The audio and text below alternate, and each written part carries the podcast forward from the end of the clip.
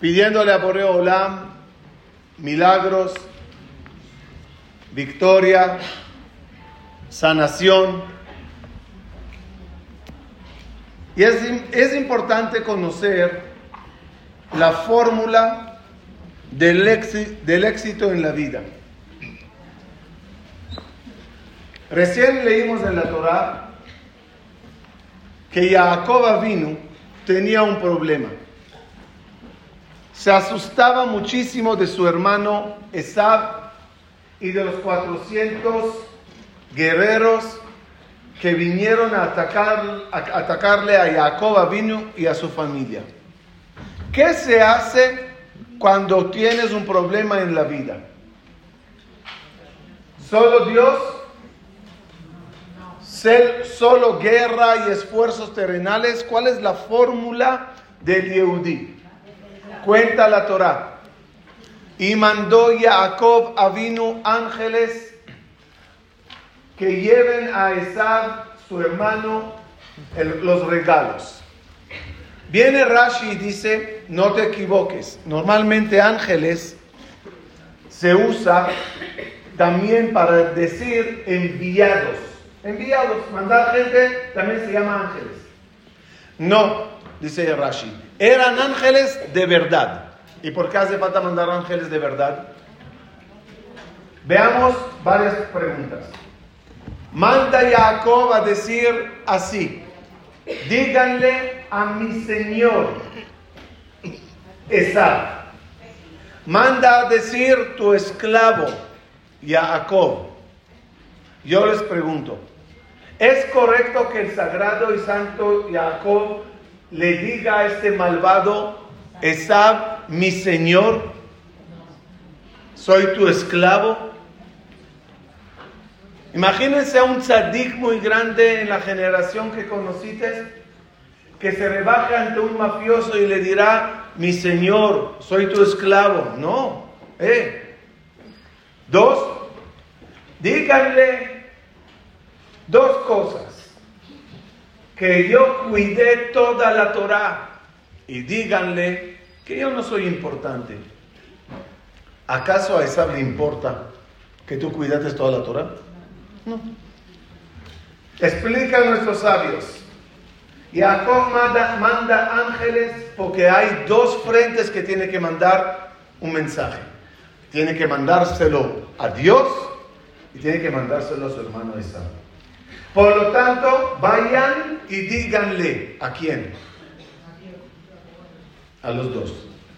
Mi Señor, ¿eso a quién se lo dirán? A Esab, a ese es el que está abajo. Manda a decir tu esclavo. Eso díganselo a Dios, que yo soy su esclavo. Manda a decir Jacob, eso díganselo a mi hermano. He cuidado las mitzvot de la Torah. Eso a quién, a quién hay que decirlo. No soy nadie, soy un nómada tranquilo, eso dígaselo a mi hermano. De ahí aprendimos que el Yehudí siempre tiene dos frentes, el cielo y la tierra.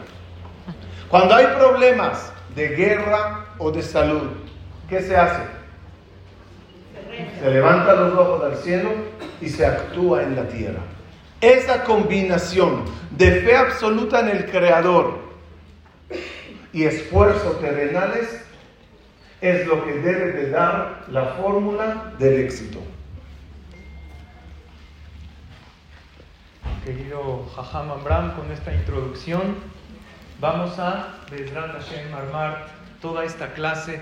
Le agradezco al Jajam Amram por invitarme nuevamente. Hemos dado varias clases juntos y siempre es un honor, Rab, a todas ustedes por venir. Y como ya todas saben, todas estas palabras de Torah y Berajot, que se les pide a todas decir las respectivas Berajot, que sean para Refuash de Yaakov Ben Sarah y para Kol a Israel, todo aquel que lo necesite. Precisamente esta introducción que dio el Jajam es para el tema del día de hoy que es atrayendo luz a la vida. Porque saben, no hay nada más auténtico que generar luz propia y nada más noble que alumbrar a los demás. Estamos en días donde Hashem nos da una luz especial. El mes de Kislev, próximos a la festividad de Hanukkah, esa luz maravillosa que cada Yehudí debe generar. ¿Por qué cada Yehudí debe generar? Porque una de las maneras que nosotros comparamos a Hashem, que le llamamos a Hashem, es una luz. Orgadol Benoram Hashem tiene una luz maravillosa. Cada uno de nosotros tenemos esa luz. Hay que hacer que esa luz brille. Hay que hacer que esa luz expanda a los demás. Cada Yehudi es luz porque es parte de Hashem. Y hoy vamos a hacerlo con palabras de Torah, con tefilot, con cánticos, todo para refuah Shelema de Ben Sarah y Kol Jolea Israel. La persona, vamos a decir la verajá, Baruch ata Adonai Eloheinu melech haolam, sheakol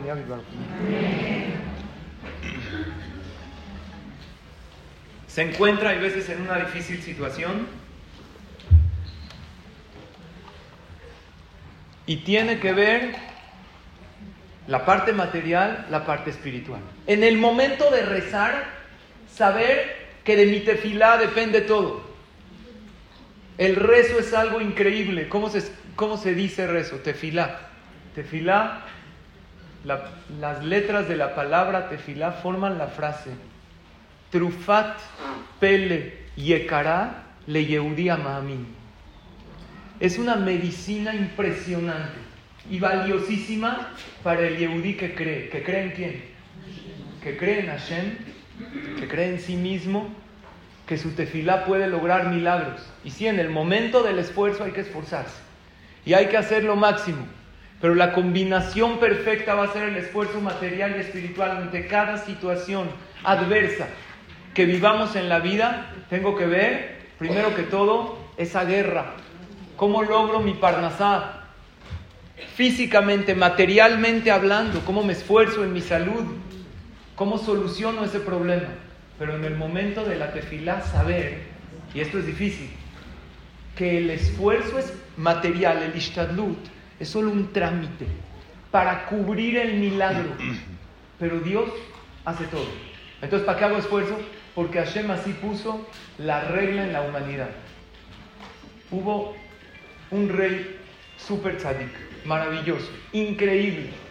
De hecho, Hashem lo escogió que iba a ser el Mashiach. Al final no fue el Mashiach porque no le cantó suficiente a Hashem. ¿Quién es ese rey? ¿Escucharon de él? ¿Quién es? Hizkiyahu En su tiempo, hasta los niños pequeños sabían todas las alajot. Tú le preguntabas a un niño de 5, 6, 7 años una alajá, no nada más te decía la alajá, te decía con los rishonim, con las gemarot, con toda la profundidad. Hizkiyahu Amelech era un rey tan tzadik que hizo que todo el pueblo de Israel se apegue a la Torah. Alguien así de tzadik, alguien así de grande, seguramente Hashem le tiene un lugar especial en el Shammai, ¿verdad? Hashem manda a un profeta. Ese profeta se llama Yeshayahu Ben Ahora, cuando viene un profeta y habla, no es como alguien que está viniendo a decir unas palabras de Jesús para fortalecer. No, el profeta cuando habla en nombre de quién habla. En nombre de Hashem dice, Koamar Hashem, así dijo Dios. Y empieza a decir lo que dijo Dios. Hizkiau, escuchen lo que cuenta la Gemara en Masejet Berajot, se enferma gravemente. Entra el profeta Yeshayahu. Bueno, cuando alguien va a visitar a un enfermo, ¿qué le dice? Refuaje más, que estés bien. Le dice, mira, yo vengo a darte un mensaje de Hashem. Kimetata velotijie. ¿Qué significa? Vas a morir y no vas a vivir. ¿Qué significa? ¿Por qué doble? Si va a morir, seguro que no va a vivir. La Gemara explica, vas a morir en este mundo y tampoco en el Olama va vas a tener parte. ¿Cómo puede ser? Una persona tan tzadik le dijo, sí, así dijo Dios. Por, porque no te casaste. No te casaste. No trajiste hijos al mundo. Le da miedo. Hay uno, hay jóvenes, hablo con ellos. Oye, ya, ya estás contento con ella, ella está bien. Ya casa. No, jajam, es que luego cambian. Dicen que luego cambian. Todos cambiamos con el tiempo, ¿verdad o no? Estás bien, cásate. Hashem te va a mandar verajá. Había uno, estaba saliendo con una niña, le dice, ¿sabes qué? Cuando nos casemos, yo te voy a apoyar con todos tus problemas, te voy a escuchar para que soluciones todas tus difíciles situaciones, tus sufrimientos, tus... Hijo, ¿de qué me hablas? Yo no tengo problemas, sufrimiento. Le dijo, no, cuando nos casemos ya vas a ver. Vas a ver la que te espera, ahorita no. Entonces, escuchen bien, le dice Hizkiyahu a Melech, ¿sabes por qué no me casé? Porque yo vi con Ruach HaKodesh, con inspiración divina, que si me caso y tengo hijos, van a salir hijos reshaim, malvados, hijos que se van a rebelar en contra de Hashem. Entonces no, no quiero tener hijos. ¿Está bien el argumento? Aparentemente sí, vio con Ruach HaKodesh. Llega el profeta y dice, tú no tienes que hacer cálculos, no tienes que hacer cuentas.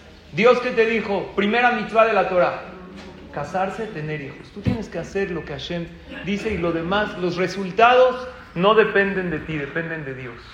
Llegó Hizkiyahu a Melech y ¿qué dijo? Tienes razón, tienes razón, me equivoqué. ¿Qué te parece? Tú tienes una hija, le dijo al profeta Yeshayahu, que es una tzadik.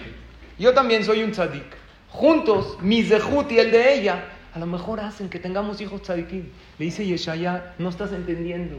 Dios dijo que te vas a morir. ¿De qué me hablas? Hashem dijo que ya te vas a morir. No importa de cómo que te vas a casar. No hay manera de que lo logres, de que vivas. Hashem ya dijo, un decreto divino se puede romper si vino por parte del profeta. Llegó Hizkiyahu y le dijo, mira, hasta ahorita me fortaleciste y me diste musar. Pero ahorita ya me estás debilitando mi fe. Quiero que te vayas de aquí. Yo recibí de mis padres que recibieron de sus padres. Afilu Jerev Hada. Escuchen. Afilu Jerev Hada munachat al shel adam aracham. Aunque una persona tenga una espada filosa en el cuello, nunca debe dejar de rezar. Porque el Yehudí nunca pierde la esperanza. Aunque la situación se vea totalmente perdida. ¿Qué hizo Hizkiyahu Amelech? Empezó a rezar, así cuenta la Gemara. Se puso junto a la pared, ahí aprendemos varias alajot de tefilá y alzó sus ojos a Shem. ¿Se salvó o no se salvó? ¿Vivió o no vivió?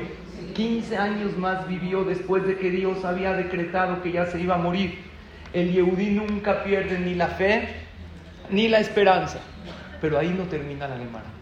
Hizkiyahu le dice a Hashem, Hashem, recuerda el bien que hice y dame vida.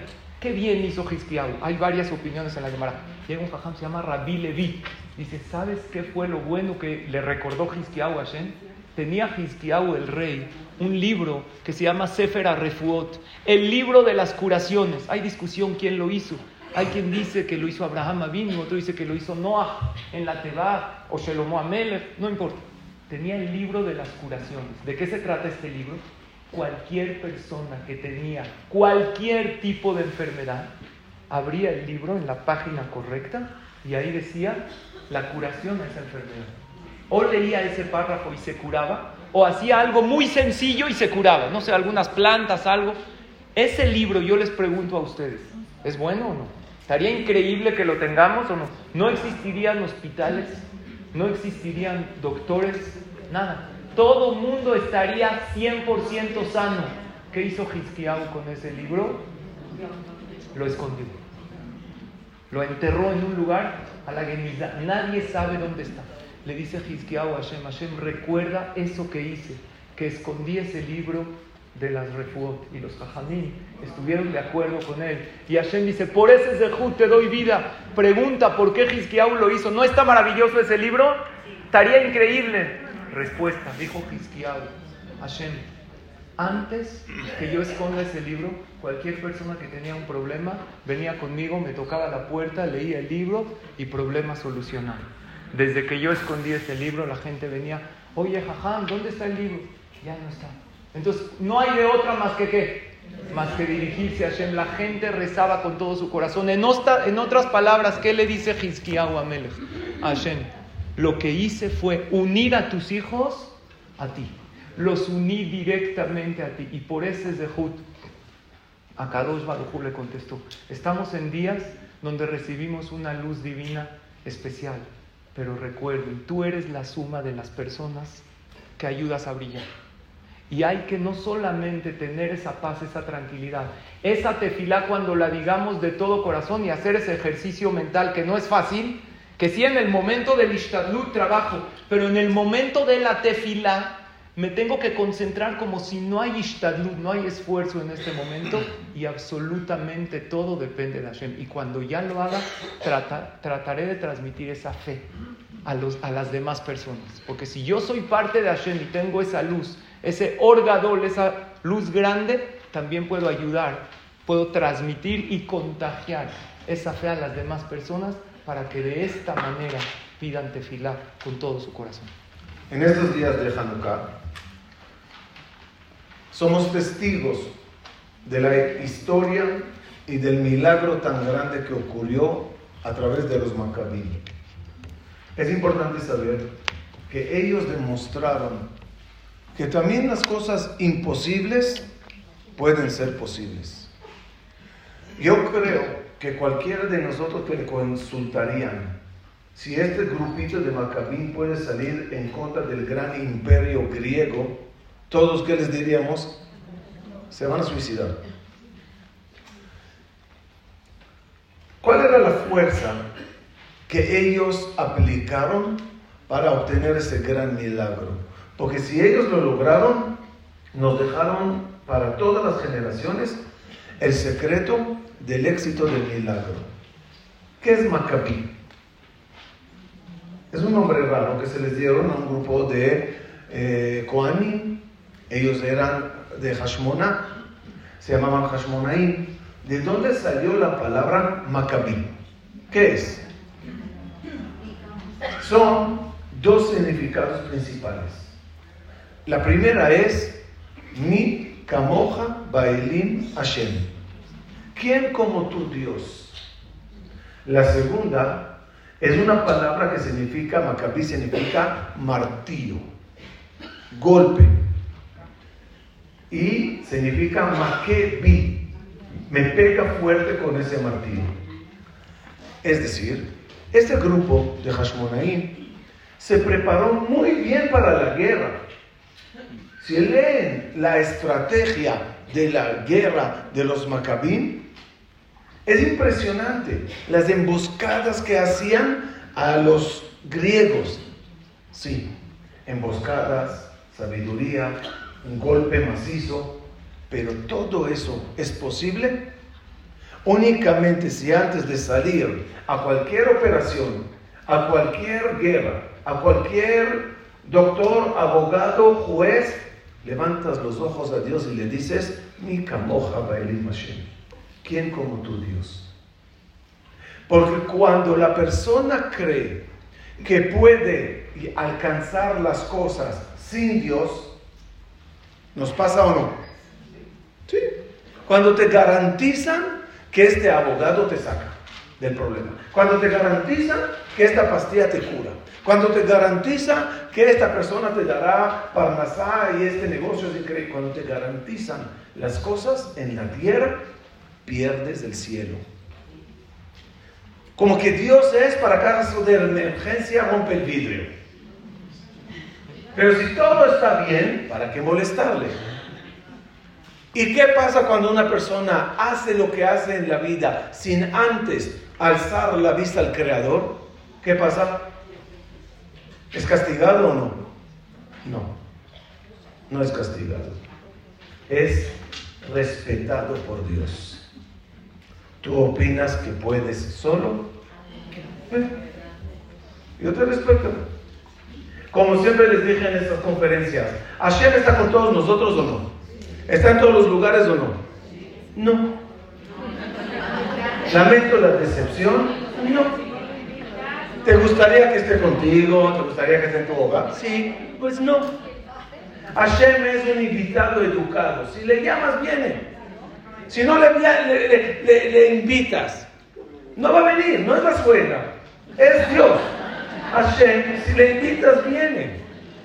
Si no le invitas, dice, oye, yo estoy muy bien en mi trono. ¿Qué dijo el gran guerrero David Amelech? El que hizo victorias grandes para el pueblo de Israel. Cantaban la gente sobre las victorias de, David Amelech. Amlamel y Adai la Melchama. Hashem, tú eres el que mueve mis manos en la guerra. Cuando estiro la flecha, no la estiro yo, la estiras tú.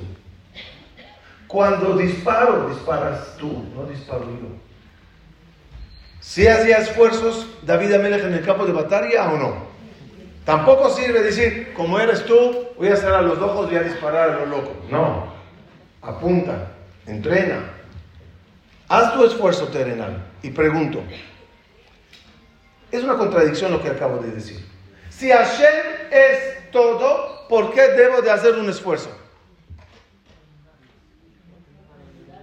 Si Hashem de todo, ¿yo por qué tengo que hacer un esfuerzo? Al fin y al cabo, ¿quién cura? Hashem. Dios, Dios cura y el médico cobra, ¿no? Así es el lema. Entonces, si todo es Hashem, ¿yo por qué tengo que hacer un esfuerzo terrenal? Al final es Él. Respuesta, para que no te cueste. Explico. Los milagros cuestan. La Gemara dice cuando una persona se le hace un gran milagro, se le quita de sus méritos. Los milagros mueven el cielo por ti, cambian la naturaleza por ti. Como Dios tuvo que cambiar todo el sistema por ti, todos tus méritos pagas con ellos. No conviene. ¿Qué se hace?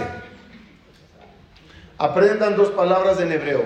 Nisim y niflaot.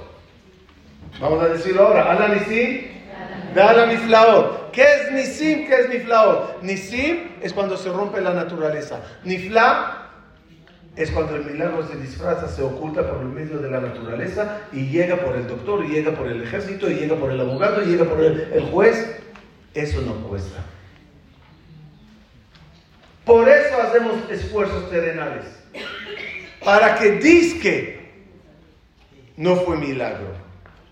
El doctor era muy bueno. El ejército hizo un trabajo increíble.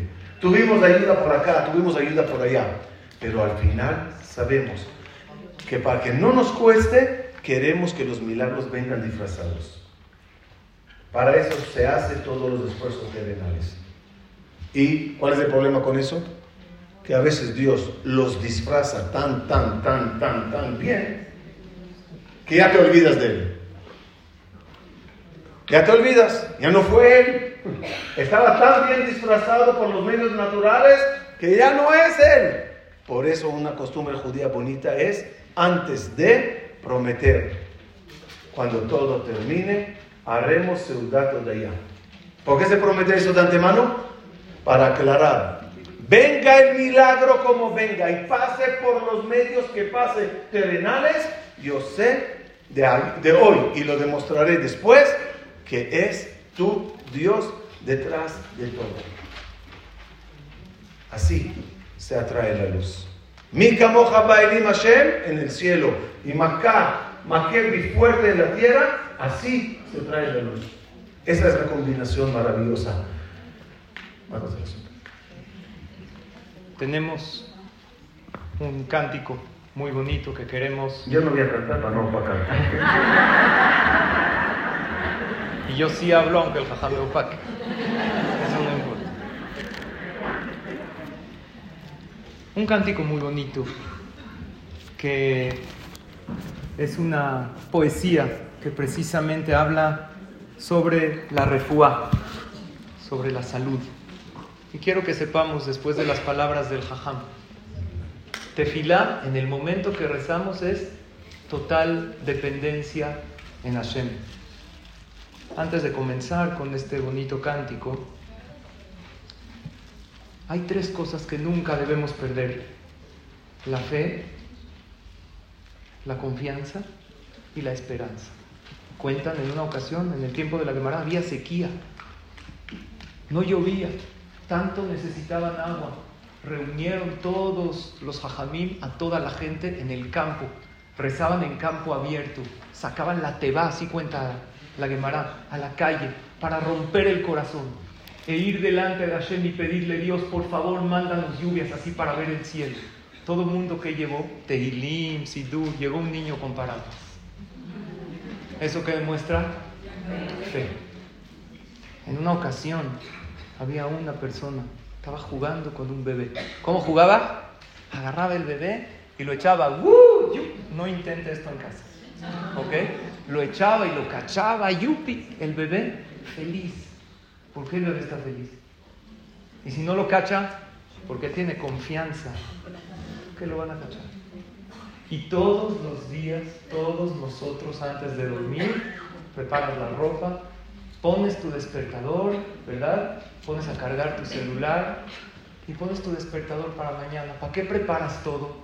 Y si va a hay gente que no despierta, porque tenemos esperanza que Dios nos va a dar un día más, ¿verdad? La fe, la confianza y la esperanza nunca se debe perder. Vamos a decir esta tefilá con mucha esperanza en Hashem.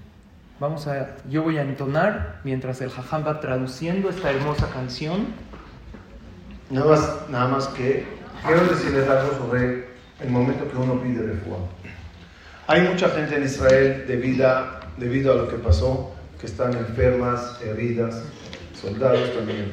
Hay muchos hermanos queridos de nosotros en el mundo entero que necesitan refuerzo esta clase especial en honor de nuestro hermano querido Jacob Ben Sarah, muchos lo conocemos, muchos lo quieren. Yo quiero que sepan que cuando se pide refuah shelema por alguien, a veces entramos en un estado de apatía en vez de empatía. Vamos a rezar por los enfermos en Australia. Eh, que Dios le mande refuah ¿No? Es difícil.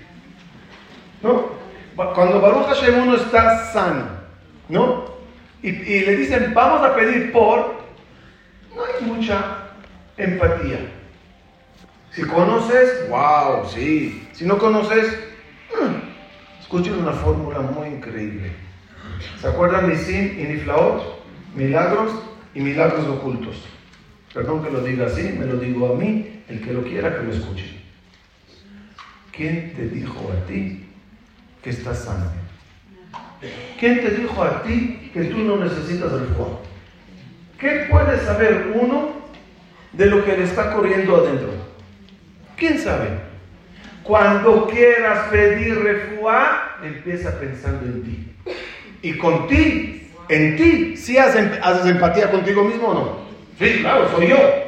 Y cuando ya estás emocionado, emocionada, pedirle a Hashem Refuá por ti, ahí mete a todos. Mete a fulano y a mengano y el de Israel, pero ya conectates. Jajamín me revelaron esa fórmula en el sede. Hay que agradecer por los milagros de Pesa. ¿Quién conoció a alguien que salió de Pesa? ¿Quién le importa un abuelo que cruzó el mar? ¿Cómo voy a conectar en el Seder? ¡Yes! Salimos de Mitzrayim. Dicen Jajamín, esa noche del Seder, por ejemplo, habla de tus milagros, emocionate de lo que Dios hizo contigo, agradecele por lo, el milagrito chiquito que te hizo a ti, y cuando ya estés conectado con ese concepto de milagro, ahí mete a, la salida de Egipto y conectarás bien. Tisha B'Av, hay que llorar por Bet ¿Quién llora por Bet y ora por tus desgracias, por los problemas de la época, por los problemas que tienes. Y cuando ya estés conectado con un problema, mete ahí Tisha y destrucción. Así vamos a hacer esa fórmula. Nadie nos dijo que estamos sanos. Nadie nos dijo que nadie de la familia de nosotros necesita, necesita Vamos a rezar de todo corazón cada Shohman de a todos. Desde nosotros, nuestra familia, nuestros amigos, los de Israel y del mundo entero también. Y yo soy un convencido que la música es algo que llega al corazón, entonces concéntrense en esta bonita tefilá, la cual la voy a ir entonando, el jajam la va a ir explicando. Y Sara, que nos estás viendo desde este momento, me pediste que además de palabras de Torah hayan cánticos para Refuah Shelema. Entonces escogimos esta canción, que es además una tefilá hermosa, que es el Oje Oz, el Dios fuerte, todopoderoso. Tú todo lo eh, puedes, todo eh, depende. yo prefiero no interrumpirte cuando cantas, para que cuando cantes corrido, lo voy a traducir rapidito en dos palabritas de lo que dice aquí. Aquí dice, mi querido Dios, que a ti te quiero rezar, por favor, mándame refuah Shelema Mándanos refuah shelema a cualquier enfermedad que podamos tener. Lebal amut, no quiero morir, sino agradecerte siempre mientras estoy vivo aquí en la tierra. Quedándome entre todos mis amigos, entre todos mis hermanos, para poder alabarte siempre. Con una voz maravillosa cantaré tus milagros y, y tus salvaciones. Levántame sobre mis pies, dame siempre el bien tuyo que estoy esperando. Cúrame de todo, sé bondadoso conmigo todos los días y todas las noches de mi vida. Seguiré alabándote, pidiéndote que me perdones mis pecados ya que si me los perdonas, no hay razón por qué hacerme sufrir. Y tener el privilegio tan grande de estar sano bajo tus alas, bajo tu cobija, bajo tus manos, para que Bezrat Hashem, esta salud me dará vida y no muerte. Perdón, me preguntan que cuándo se dice Cuando yo quiera. Cuando sea. No, ahorita. Sí, al final, al final vamos a cantar también. Vamos. La mejor.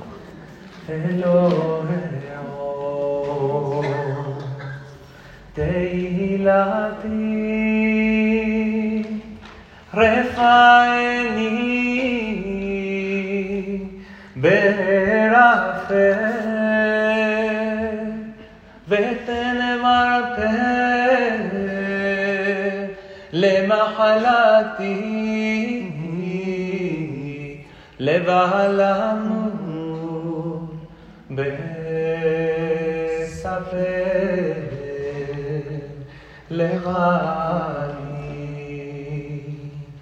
בעודי חי בתוך רעי, וגם החי. בהרבה מעלה לשיחה בכל העדר בני יפה ישועתך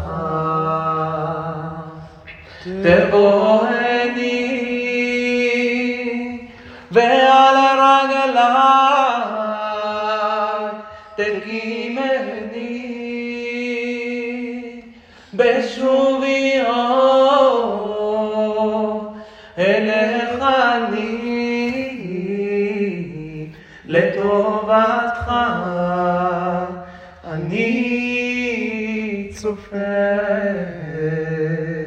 כשור קירה כליבי כאש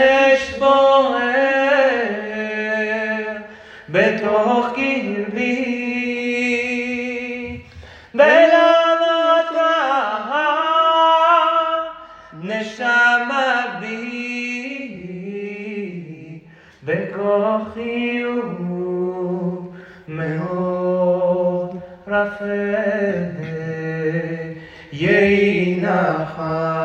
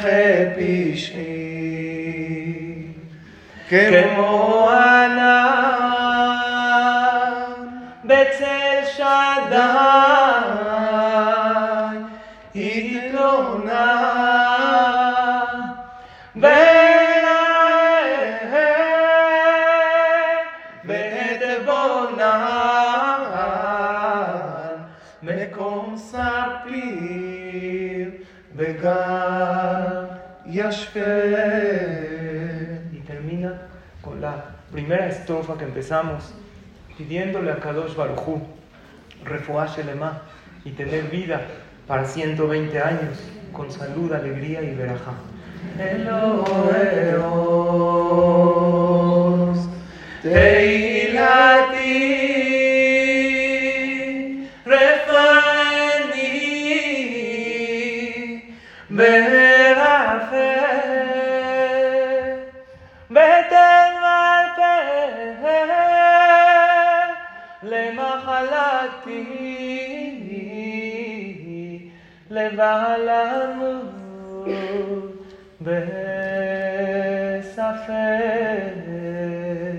llega la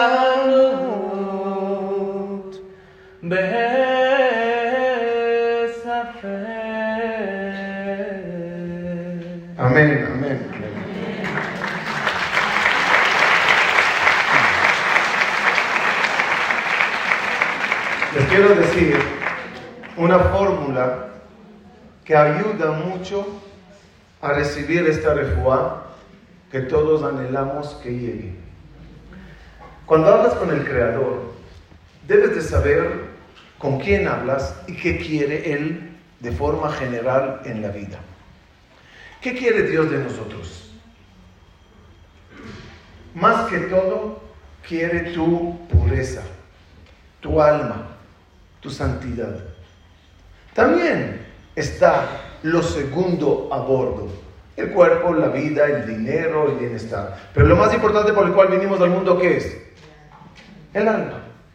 Que sepan, cuando se hace Mishederaja Botenu, se dice que Dios le mande, que Dios la mande, refuash lema, refuá completa. ¿Qué es refuá completa? Refuata nefesh o refuat San, salud para el alma y salud para el cuerpo. ¿A poco el alma necesita salud? Sí. Si uno es pecador o tiene cosas negativas de sus cualidades, tiene enfermedad espiritual. ¿Bien? Cuando te paras delante de Dios, una otra vez, ¿qué más le importa a Dios? La pureza. ¿Qué segundo a? Cuerpo. Cuando nos paramos a pedir el Lema, ¿a cuál nos referimos? De verdad, entre nos. Al cuerpo, ¿no? Es lo que le dices. Viene Dios y dice, sí, entiendo. Pero no te olvides que también necesitas refuá y perdón, etc. ¿Quieres que Dios escuche con más atención tu tefila de refuá? Pídele las dos. Hashem, ayúdame a curarme espiritualmente. Tengo problemas en mis ideas y locuras. Tengo cualidades horrorosas. Tengo mi alma ensuciada, sucia de pecados que hice. Mándame refuaje lema a mi alma. Y también, por favor Dios, ya que estás animado en curarme esta parte, te pido también que la refuá también abarque el cuerpo, el bienestar, mis células, mis riñones, mi corazón, mis tendones, todo lo que necesitamos y a mejor Dios no sé si lo necesito. Tú sabes mejor cuál es mi salud o cuáles son los veredictos de mi salud. Te pido, Ribono Shelolam, mándame el Lema, aunque creo que todo está bien. Y si a mí quiero esa refuá, también la quiero para fulano, fulana, para soldados, para heridos, para Israel, para Jacob estará para todos. Así se logra traer a Dios como el mejor doctor del mundo y teniéndole a Él curándonos. Continuando con lo que dijo Al-Jajam, además de pedirle a Hashem, refuat hanefesh, porque lo decimos en el Birkat Amazon claramente, refuat hanefesh y refuat aguf, no es suficiente con pedirle, hay que hacer. Hay que hacer una introspección. La Gemara dice, Imroe Adam Sheisurim Baim Alad Cada vez que la persona siente un dolor, un contratiempo, una enfermedad en él o en alguien querido, algo que le duele, que haga una introspección. Porque saben, en mes de los milagros, muy cerca ya de Hanukkah, hay tres requisitos para recibir un milagro. Número uno, creer en el milagro. Yo creo, Hashem, tú eres el Todopoderoso, tú puedes hacer. Número dos, pedir el milagro. ¿Saben cuántos milagros nos esperan allá arriba? Pero como no los pedimos, porque no nos las creemos, esos milagros no vienen. Pedimos a Hashem, nada más solución, nada más sácame de este problemita. pero me conformo con la vida más o menos que tengo. Nada más solucioname esto chiquito. Nada más que me alcance para acabar el mes. No, tú abre tu boca, abre tu corazón. Dios lo puede todo. Y número tres, hacer algo para recibir ese milagro. ¿Cómo funciona que si yo hago algo recibo el milagro? Fácil. Hashem nos decretó cosas, ¿verdad? Nos escribió en Rosh Hashanah, nos selló en Yom Kippur. Pero Dios la selló para un yo, para un Shlomo, para un Sali, a nivel, a lo mejor 6, a nivel 7 que yo estaba. Pero si yo ahorita me elevo a nivel 7.1 u 8, o trato un poquito más, entonces Hashem dice, espérate, los decretos que estaban destinados eran para alguien de nivel más bajo. Al yo elevarme, entonces merezco ya milagros, porque ya soy otra persona. Ya soy una mejor versión de mí. No hay mejor regalo para Dios. ¿Qué le podemos regalar a Dios? Ser mejores. En una ocasión le preguntó. Entonces, cierro la idea. Le preguntó, bueno, me acordé, ¿puedo contarlo? Una señora le preguntó a su esposo, oye, ¿qué me vas a regalar de cumpleaños? Le dijo, este año el regalo soy yo. ¿Es poco? dijo, espero que venga con ticket para devolución. No hay un mejor regalo que una mejor versión de ti. ¿Qué hacer para recibir un milagro? Creer en el milagro, pedir el milagro, pero principalmente mejorar. Claro que vamos a pedir refuata guf, defuata nefesh. Dios te dice, te ayudo a reparar tu alma, pero hay algo que yo no puedo hacer por ti. Yo te puedo dar ayuda celestial, pero esa mejoría, ese paso adelante, yo no lo puedo dar por ti, lo tienes que dar, de, tú, y así Bedrat Hashem merecerás ese gran milagro. Eh, en la clase de hoy fue para el Foshlema de todo Israel, y entre ellas de nuestro querido Jacob, eh, que tenemos aquí un video, para correr el video.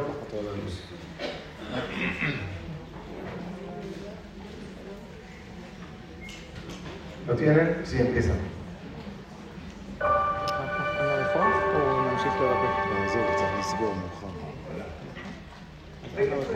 Entre mujeres excepcionales que están haciendo grandes cosas para mi refugio Por ello, quiero empezar compartiéndoles un pasuk que que estaremos leyendo dentro de un mes en la Perashá de Shemot y que habla también de dos mujeres excepcionales.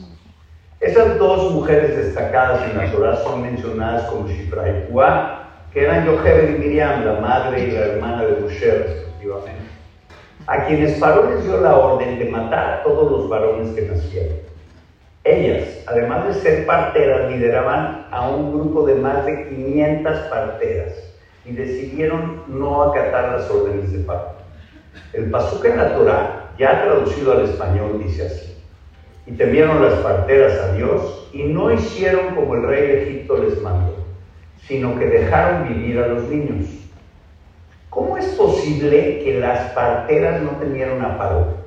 El hombre más poderoso del mundo. Algo parecido en nuestros tiempos sería así. Imaginen que viven en Rusia y el presidente Putin les da personalmente una orden que saben que desagrada fuertemente a Dios. Saben que Putin no tolera desobediencia o acatan sus órdenes o enfrentan consecuencias graves que muy posiblemente será la muerte. ¿Qué harían? O mejor dicho, ¿qué verían? No es coincidencia que la palabra que usamos para temor a Shem, que en hebreo es irá, comparta raíz con la palabra re, que significa ver. Volviendo a nuestro pasuk, podríamos pensar que las parteras eran suicidas, tontas o algo similar, ¿Qué vieron tan trascendental como para desobedecer al hombre más poderoso del mundo y arriesgar sus vidas? Sabemos que lo material y lo espiritual existen en dos planos diferentes y no pueden sopesarse en una misma balanza. Ver lo material es fácil, basta con abrir los ojos, enfocarse en lo que se quiere ver, todo es claro. Por ejemplo, veo aquí una mano, y ustedes también ven una mano. Pero ver lo espiritual es más complejo. requiere de una sólida conexión con Dios, algo que sabemos que no es tan fácil de lograr, porque todo el día tenemos los ojos abiertos y estamos siendo distraídos con lo material, especialmente en estos tiempos y nuestros ojos están apuntando a una pantalla. Lo espiritual no se ve con estos ojos, por eso nos tapamos los ojos cuando decimos el Shema. Por eso en nuestra actividad no estamos viendo hacia los lados, o vemos nuestro libro, o cerramos los ojos. Cuando hacemos hipodedut, hablando con Hashem en nuestro idioma, casi siempre cerramos los ojos. Creo que a todos nos queda claro que requiere mucho más esfuerzo ver lo espiritual que lo material. Pero una vez que estamos ahí con Él, todo se vuelve tan claro que dejamos de dar importancia a lo que vemos físicamente. Esa es la única vida. Eso es lo único real. Y es ahí donde se encuentra la verdadera felicidad. Esa que perdura sin importar lo que sucede en nuestro entorno material. Les voy a dar un ejemplo. Si ven a su hijo o nieto pequeño caminando hacia un peligro y para salvarlo hay grandes obstáculos, vidrios, clavos, muebles, etc. Ni siquiera los ven, o si los ven no les importa pisarlos ni tropezarse con ellos. El amor por su hijo es tan grande que todo lo demás se vuelve pequeño e inexistente. Por eso corren a salvar su vida superando cualquier obstáculo en su camino. Ese amor por el hijo es algo espiritual, es invisible, pero más fuerte que cualquier impedimento material. Y el triunfo de haberlo salvado es mucho más gratificante que cualquier triunfo material. Eso es lo que experimentaron las parteras estaban tan conectadas con Hashem que el hombre más poderoso del mundo material no era nada para ellas. No eran suicidas ni tontas, tenían impregnada la frase Ein no no hay nada fuera de él, por lo que todo lo demás carecía de relevancia. Yo no creo que haya pasado ni por su mente si iban a morir o no, porque sabían que eso no lo decidía Paró, lo decidía Hashem y nadie más que él.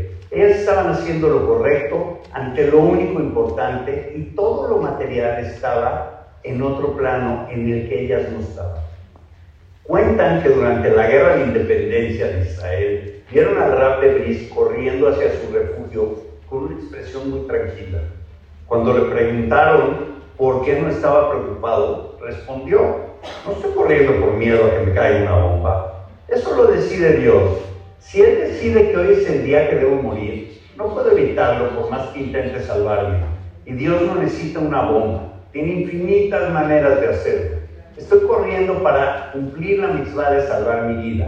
Me, me preocupa cumplirla bien porque Él me la ordenó, pero el resultado está en sus manos, por eso no tengo miedo. Ustedes han pedido y hecho mucho por mi curación.